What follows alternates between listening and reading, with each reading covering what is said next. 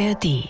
SWR 2 Wissen. Wir haben bei dem Ozonschwund entdeckt, dass Sachen viel schlimmer sein können, als wir überhaupt abschätzen konnten und vorhersagen konnten. Dass Prozesse da abliefen, von denen wir überhaupt keine Kenntnis haben. Und man hat ein bisschen die Sorge, dass auch im Klimageschehen es alles nicht so ablaufen wird, wie die Modelle vorhersagen. Vielleicht gibt es weitere Rückwirkungen, die wir gar noch nicht verstehen, sodass vielleicht die Situation besser ist, als wir jetzt denken, aber es kann genauso gut sein, dass die Situation viel schlimmer ist, als wir jetzt denken. Nobelpreisträger Paul Krützen. Vom Ozonloch zum Anthropozän. Von Gabi Schlag und Benno Wenz. Paul J. Krützen war der niederländische Wissenschaftler, der 1995 den Nobelpreis für seine Arbeit erhielt, in der er die Welt vor der Bedrohung der Ozonschicht durch Chemikalien warnte und sich für Maßnahmen gegen die globale Erwärmung einsetzte. Damit ist Paul Krützen ein Beispiel dafür, dass Wissenschaft globale Katastrophen verhindern kann. Er fand 1970 heraus, dass bestimmte Chemikalien Ozon abbauen können, ein Molekül, das hoch oben in der Stratosphäre die gefährliche ultraviolette Strahlung der Sonne absorbiert. Vier Jahre später konnten zwei andere Wissenschaftler, Sherwood Rowland und Mario Molina, zeigen, dass Gase, die als Fluorchlorkohlenwasserstoffe FCKW bekannt sind, die Ozonschicht angreifen können. Mark Lawrence ist Leiter des RIFS, des Research Institute for Sustainability Forschungsinstitut für Nachhaltigkeit in Potsdam und hat lange mit Paul Krützen zusammengearbeitet. Aber seine Forschung war auch wichtig dann für den grundlegenden Verständnis von Ozon in der Stratosphäre. Und zwei von seinen Kollegen und Freunden, Sherry Rowland und Mario Molina, haben den letzten großen Schritt dazu beigetragen und sie zeigten, dass Chlorverbindungen, vor allem diese Fluor, Chlor, Kohlenwasserstoffe, Sie sind sehr langlebig in der unteren Atmosphäre, aber wenn sie in die Stratosphäre kommen, werden sie durch Sonnenlicht zerspalten. Sie setzen Chlorverbindungen frei. Diese Chlorverbindungen aktivieren Stickstoff, dass Stickstoff dadurch effektiver Ozon zerstören kann. Und gerade in dem Arktisgebiet, wo die, die Luftmassen geschlossen sind über den ganzen Winter hinweg und quasi kochen zusammen, und wenn das Sonnenlicht aufkommt im Frühjahr, dann startet das alles ins Rollen und diese Reaktionen gehen ganz schnell vor sich und frissen das ganze Ozon auf. Und Paul Krutzens Arbeit zur Verständnis von Stickstoffverbindungen und deren Rolle mit Ozon war wichtig für den Grundlagenverständnis von Chlorverbindungen und wie sie Stickstoff aktivieren und wie das Ozonloch dann zustande kommt. Ein Krimi begann. Nach jahrelanger Skepsis und Widerstand seitens der Industrie entdeckten britische Wissenschaftler 1985 tatsächlich ein Loch in der Ozonschicht, was zu einem bahnbrechenden internationalen Vertrag, dem Montreal-Protokoll von 1987 und einem Verbot der Produktion von FCKW führte. Später stellte sich heraus, dass diese Chemikalien stark zur globalen Erwärmung beitragen und das Verbot verhindert hatte, dass der Klimawandel noch schlimmer wurde, als er heute ist. Außerdem verhinderte das Verbot einen globalen Überschallflugverkehr, der damals in Planung war seine grundlegenden Forschung zur Verständnis von Ozon in der Stratosphäre war eigentlich sein Beitrag dazu, dass wir zumindest zwei Katastrophen vermieden haben. Also die Katastrophe von einem weiter wachsenden Ozonloch und darüber hinaus nicht nur für das Ozonloch, sondern auch für diese grundlegende Erkenntnis, welche Wirkung ein stratosphärischen Luftverkehr haben würde, die gerade in der Entwicklung war in den 70ern. Und da mit anderen Kollegen hat er das so stark und so klar aufgezeigt, dass tatsächlich diese Flugverkehrsentwicklung vermieden worden ist und dann die Katastrophe von einem enorm starken Ozonverlust dadurch vermieden worden ist. Dabei wollte Paul Krützen ursprünglich gar kein Atmosphärenchemiker werden. Sein Weg zur Atmosphärenchemie war ebenso unkonventionell wie Paul Krützen selbst. Paul Josef Krützen wurde am 3. Dezember 1933 in Amsterdam als Sohn von Josef und Anna Krützen geboren. 1951 begann Krützen zunächst eine dreijährige Ausbildung zum Bauingenieur an einer technischen Schule, um seinen Eltern die Kosten für ein vierjähriges oder längeres Studium zu ersparen. Sein Vater war Kellner und häufig arbeitslos. Seine Mutter arbeitete in einer Krankenhausküche. Von 1954 bis 1958 arbeitete Paul Krützen neben seinem Militärdienst in der Amsterdamer Brückenbaubehörde. Durch eine Zeitungsannonce wurde er auf eine freie Stelle als Programmierer in der Abteilung für Meteorologie der heutigen Universität Stockholm aufmerksam.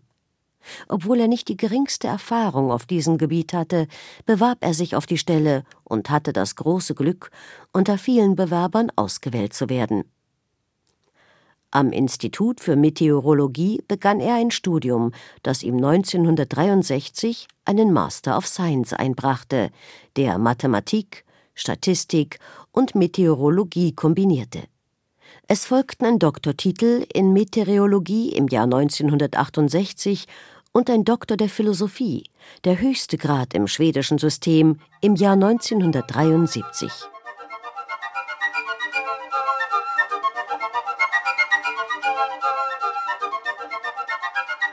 Krützen nannte unser Zeitalter das Anthropozän und warnte die Welt vor den Gefahren, die von bestimmten Chemikalien für die Ozonschicht ausgehen.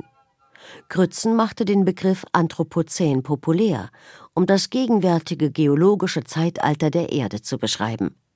Der Name, den er im Jahr 2000 vorschlug, den aber auch andere in der gleichen oder leicht abgewandelten Schreibweise verwendet hatten, deutet darauf hin, dass wir heute auf einem vom Menschen geprägten Planeten leben.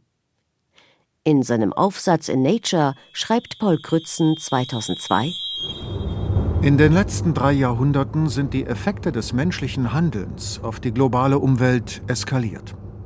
Aufgrund der anthropogenen CO2-Emissionen dürfte das Klima auf dem Planeten in den kommenden Jahrtausenden signifikant von der natürlichen Entwicklung abweichen. Insofern scheint es mir angemessen, die gegenwärtige, vom Menschen geprägte geologische Epoche als Anthropozän zu bezeichnen. Sie folgt auf das Holozän, jene warme Periode, die sich über die letzten 10.000 bis 12.000 Jahre erstreckte.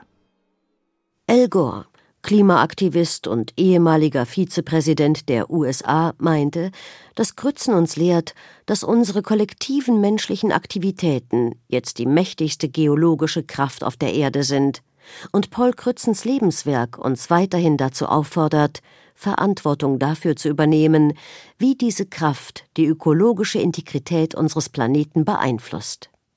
Mark Lawrence wir kennen die Temperatur von der Vergangenheit und wir können jetzt sehen, wo wir weit über 1 Grad Erhöhung sind gegenüber der Temperatur der Holozän.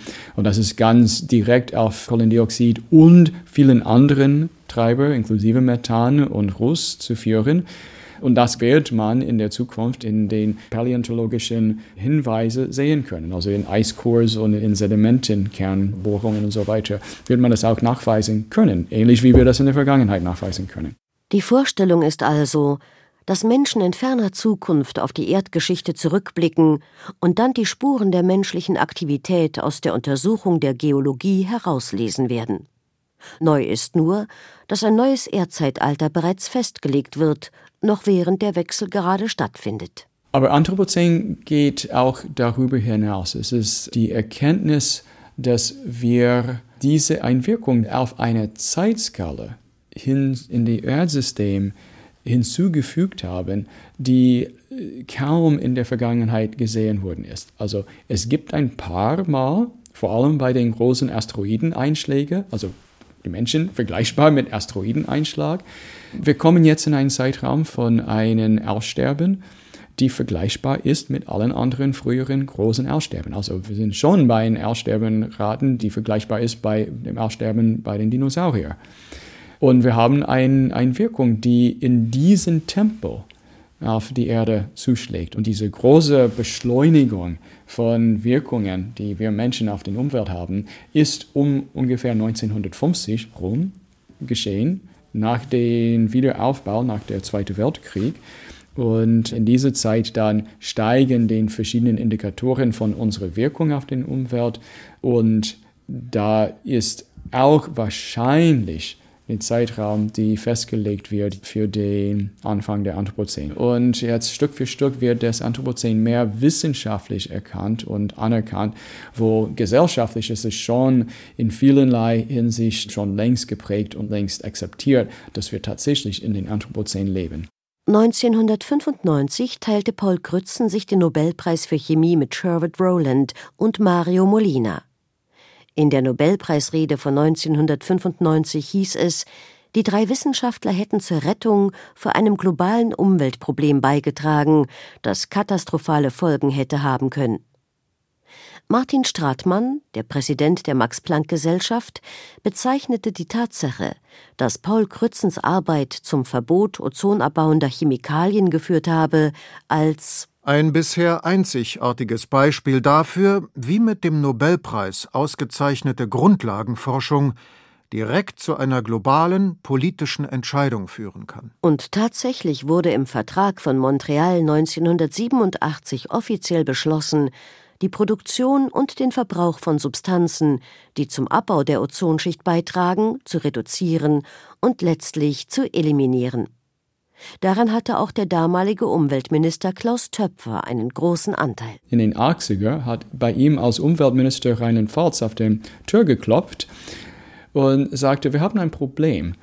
Und hat ihm erzählt von stratosphärisches Ozon und Klaus Töpfers Interesse erweckt dabei und sie waren natürlich maßgeblich in die Erstellung von dem Montreal-Protokoll, das gegen die Produktion von FCKWs sich gestellt hat. Und diese Zusammenarbeit hat über lange Jahre weiter angehalten, inklusive vor allem die Zusammenarbeit über die Luftverschmutzung in hochverschmutzten Gebieten, besonders Südasien.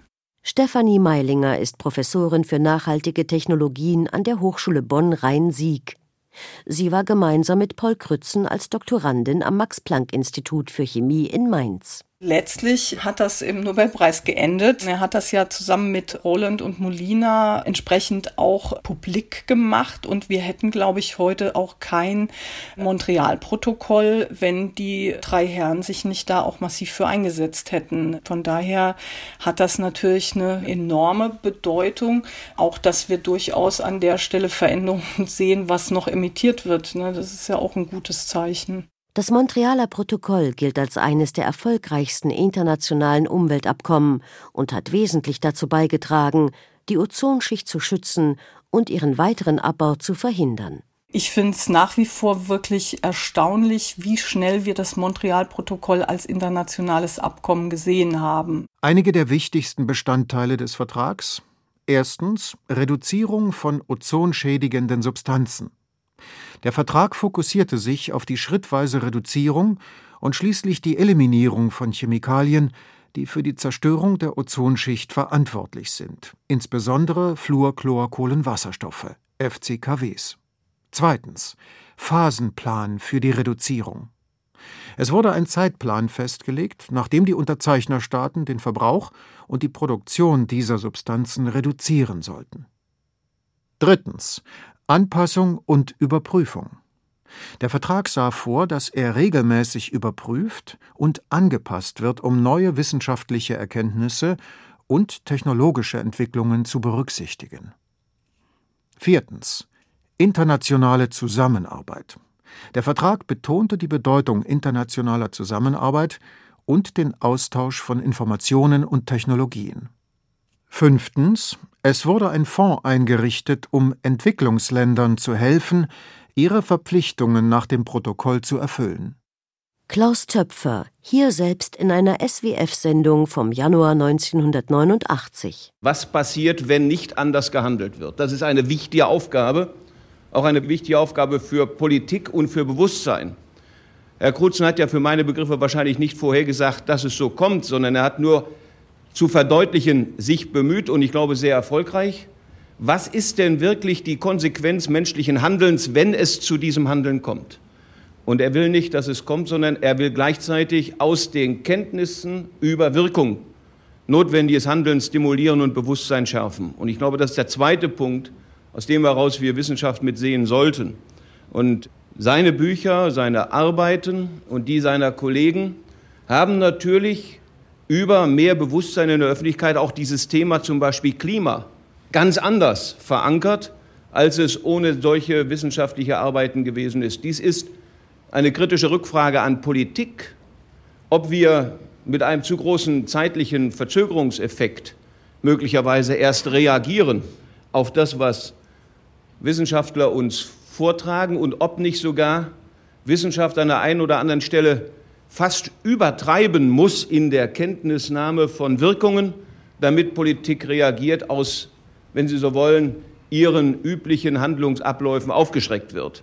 So habe ich das jedenfalls für mich immer wieder verstanden und deswegen bin ich den Wissenschaftlern dafür dankbar, denn das ist sicherlich einmal der Punkt. Wir kommen so wenig zu Naturschutz, weil beim Naturbereich sehr schnell die Katastrophe nicht deutlich gemacht wird, sondern etwa ein schleichender Artentod wesentlich weniger mobilisiert als die Kenntnisnahme von steigenden Temperaturen und damit möglicherweise verbundenen Veränderungen des Weltklimas mit Problemen für Ernten, für die Erhöhung des Meeresspiegels, für die Veränderung bis hin zu den Klimazonen. Paul Crutzen war schon in seiner Lebenszeit frustriert über das, was gemacht worden ist und was nicht gemacht worden ist. Also er war schon darüber natürlich glücklich, dass es Politiker wie Klaus Töpfer gab, die ein Ohr für die Wissenschaft hatte und auch das unglaubliche politische Können, um Sachen umzusetzen, wie das Montreal-Protokoll. Also ich glaube, in der Zusammenarbeit mit Klaus Töpfer, die beiden haben sich, glaube ich, sehr häufig ausgetauscht, ist, glaube ich, das Umweltprogramm der Vereinten Nationen massiv geprägt worden. Töpfer, der ja der erste Leiter des Umweltprogramms in Nairobi war, hat das selber mal gesagt, wie sehr er von den Erkenntnissen von Frau Krutzen auch beeinflusst war in diesem Tun. Ein weiteres Beispiel ist sicher die Debatte über Luftreinheit in den Innenstädten, wo er sich für eingesetzt hat. Aber eine ganz intensive Diskussion auch im Kontext des nuklearen Winters. Er hat ja Forschungen gemacht und hat gesagt, wenn wir entsprechend atomare Waffen einsetzen, wird die Erde so stark abkühlen aufgrund der Emissionen, also auch von Staub und Asche und dass wir eine Eiszeit erleben werden, die auch keiner überleben wird, egal ob man den Rest überlebt hat. Das sind, glaube ich, Debatten, die schon einen sehr, sehr starken Einfluss auf politische Debatten auch hatten. Und da hat er sich eben dann auch zu Wort gemeldet, wenn er irgendetwas erkannt hat. Damit unterscheidet sich der Vertrag von Montreal von anderen Umweltschutzverträgen in mehreren Schlüsselaspekten. Und seine Erfolge sind es, die ihn als eines der erfolgreichsten internationalen Umweltabkommen auszeichnen denn der Vertrag von Montreal hat klare, messbare Ziele und Zeitpläne.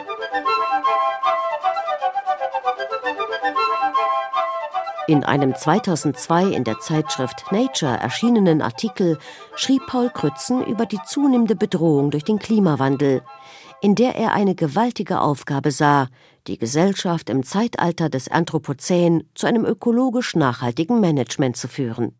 Das Wachstum der Weltbevölkerung sowie die Pro-Kopf-Ausbeutung der natürlichen Ressourcen haben sich seither mit großer Geschwindigkeit fortgesetzt. In den letzten 300 Jahren hat die menschliche Population um das Zehnfache zugenommen.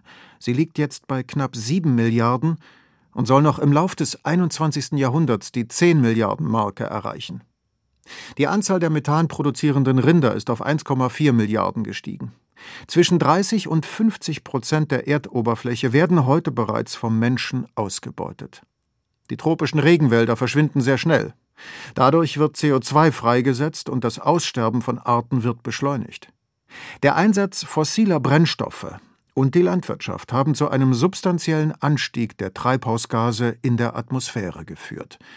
Ihre Konzentration ist heute höher als zu irgendeinem Zeitpunkt während der letzten vier Jahrtausende. Der Begriff Anthropozän ist nicht irgendwas, woran Paul Crutzen gearbeitet hat. Es kam zu ihm. Er saß in einem Workshop und alle haben über Holozän gesprochen. Und nachdem er aus dem Workshop zurückkam, er hat ein Büro gegenüber von mir, kam zu mir rein und sagte, Mark, guess what happened to me at this workshop? und hat davon erzählt, dass er da saß und wurde frustrierter und frustrierter, weil irgendwas in ihm brennte. Und er sagte, hört mal auf, von Holocene zu sprechen. We're not living in the Holocene, we're living in the, the, the, the, the Anthropocene. Und dann fing es an. Und der Begriff Anthropozän geht zurück auf 1925 und es gab auch andere in den 80er, die versucht haben, das zu prägen. Aber Paul Crutzen mit seiner Bekanntheit und mit seiner Sturheit und mit seiner unglaublichen Intelligenz, um Sachen zusammenzubringen und mit seinem Charisma, alles zusammen, war das, was wir bräuchten in den frühen 2000er, um das zu prägen.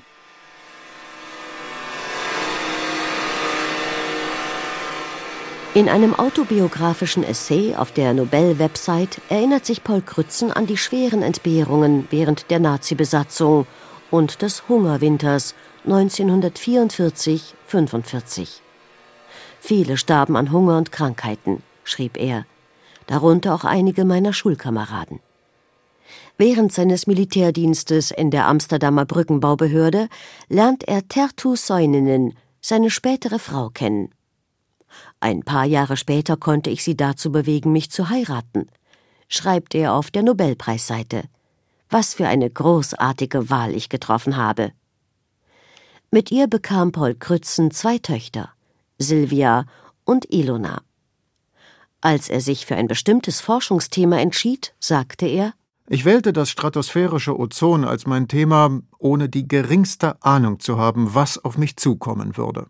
Später war er von 1977 bis 1980 Forschungsdirektor am National Center for Atmospheric Research in Boulder, Colorado und von 1980 bis 2000 am Max-Planck-Institut für Chemie in Mainz. Auf die Frage eines Journalisten Sind Sie ein Optimist geblieben? antwortete Krützen Habe ich gesagt, dass ich Optimist bin? Auf eine andere Journalistenfrage, was ihn optimistisch stimme, fiel die Antwort weniger knapp aus. Es sind die schönen Dinge um uns herum, wie Kunst und Literatur. Es gibt so viele schöne Dinge, die die Menschheit erschafft, dass ich mich frage, wann wir die Erde wieder schöner machen werden, anstatt alles zu verbrauchen.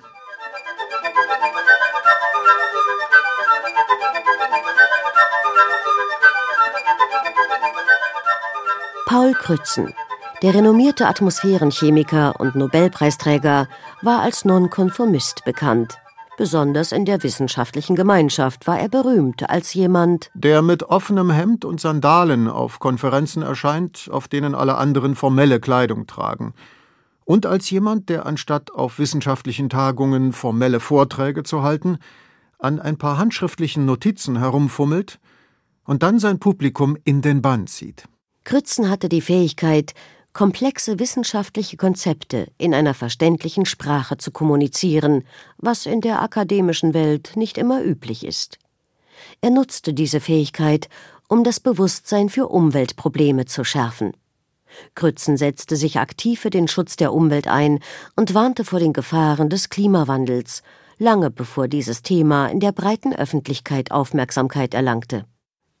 Grützen hat nie davor zurückgeschreckt, unkonventionelle oder neue Ideen vorzuschlagen. Seine Forschung über die Auswirkungen von Stickoxiden auf die Ozonschicht, die ihm den Nobelpreis einbrachte, war zum Zeitpunkt ihrer Veröffentlichung ziemlich revolutionär.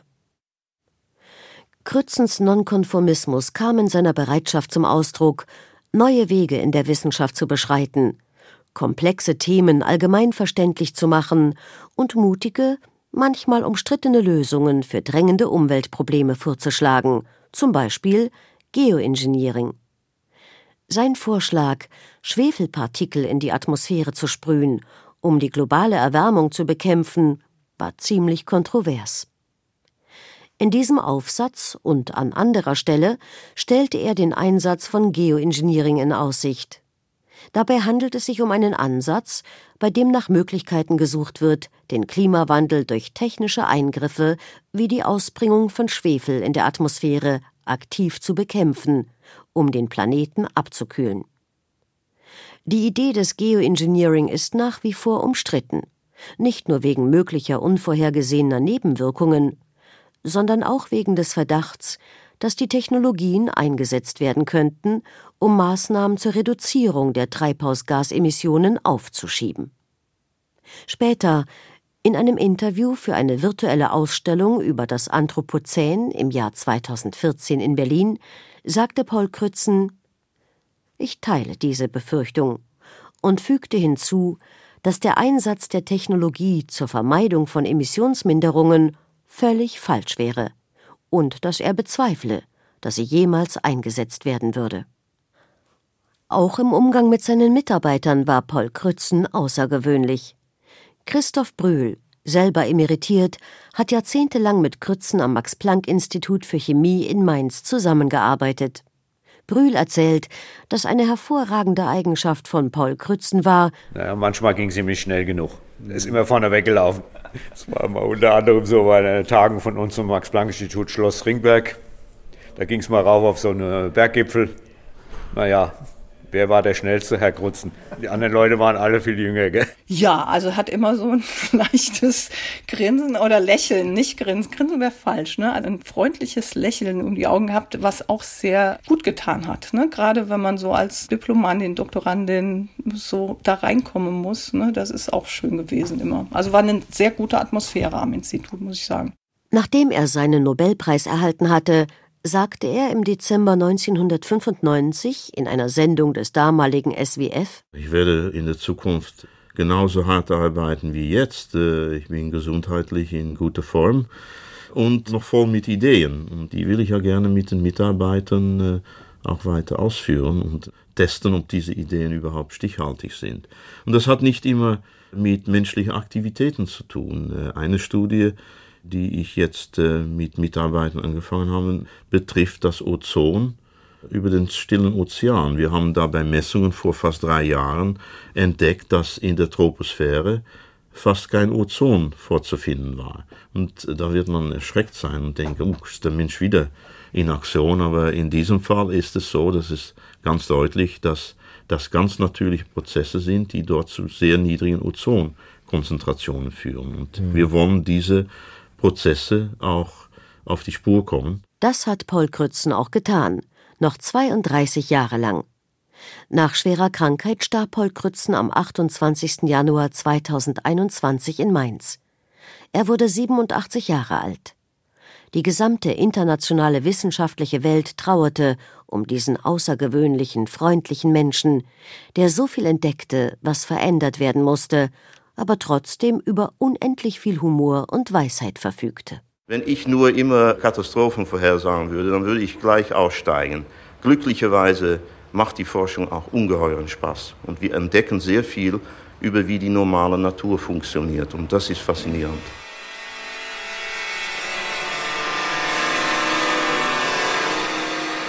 Für uns aber bleibt die Frage, warum tun wir nicht, was wir wissen? Warum verändern wir nichts? SWR 2 Wissen. Nobelpreisträger Paul Krützen vom Ozonloch zum Anthropozän von Gabi Schlag und Benno Wenz. Sprecher Ilka Teichmüller und Joachim Schönfeld. Redaktion Ralf Kölbel. Regie Gabi Schlag. Und hier noch ein Hörtipp. Die SWR 2 Wissenssendung Der Mensch als geologische Kraft. Leben wir im Anthropozän? Zu hören in der ARD Audiothek und in allen bekannten Podcast-Portalen. SWR 2 Wissen. Alle Folgen in der ARD Audiothek. Manuskripte und weitere Informationen unter swr2wissen.de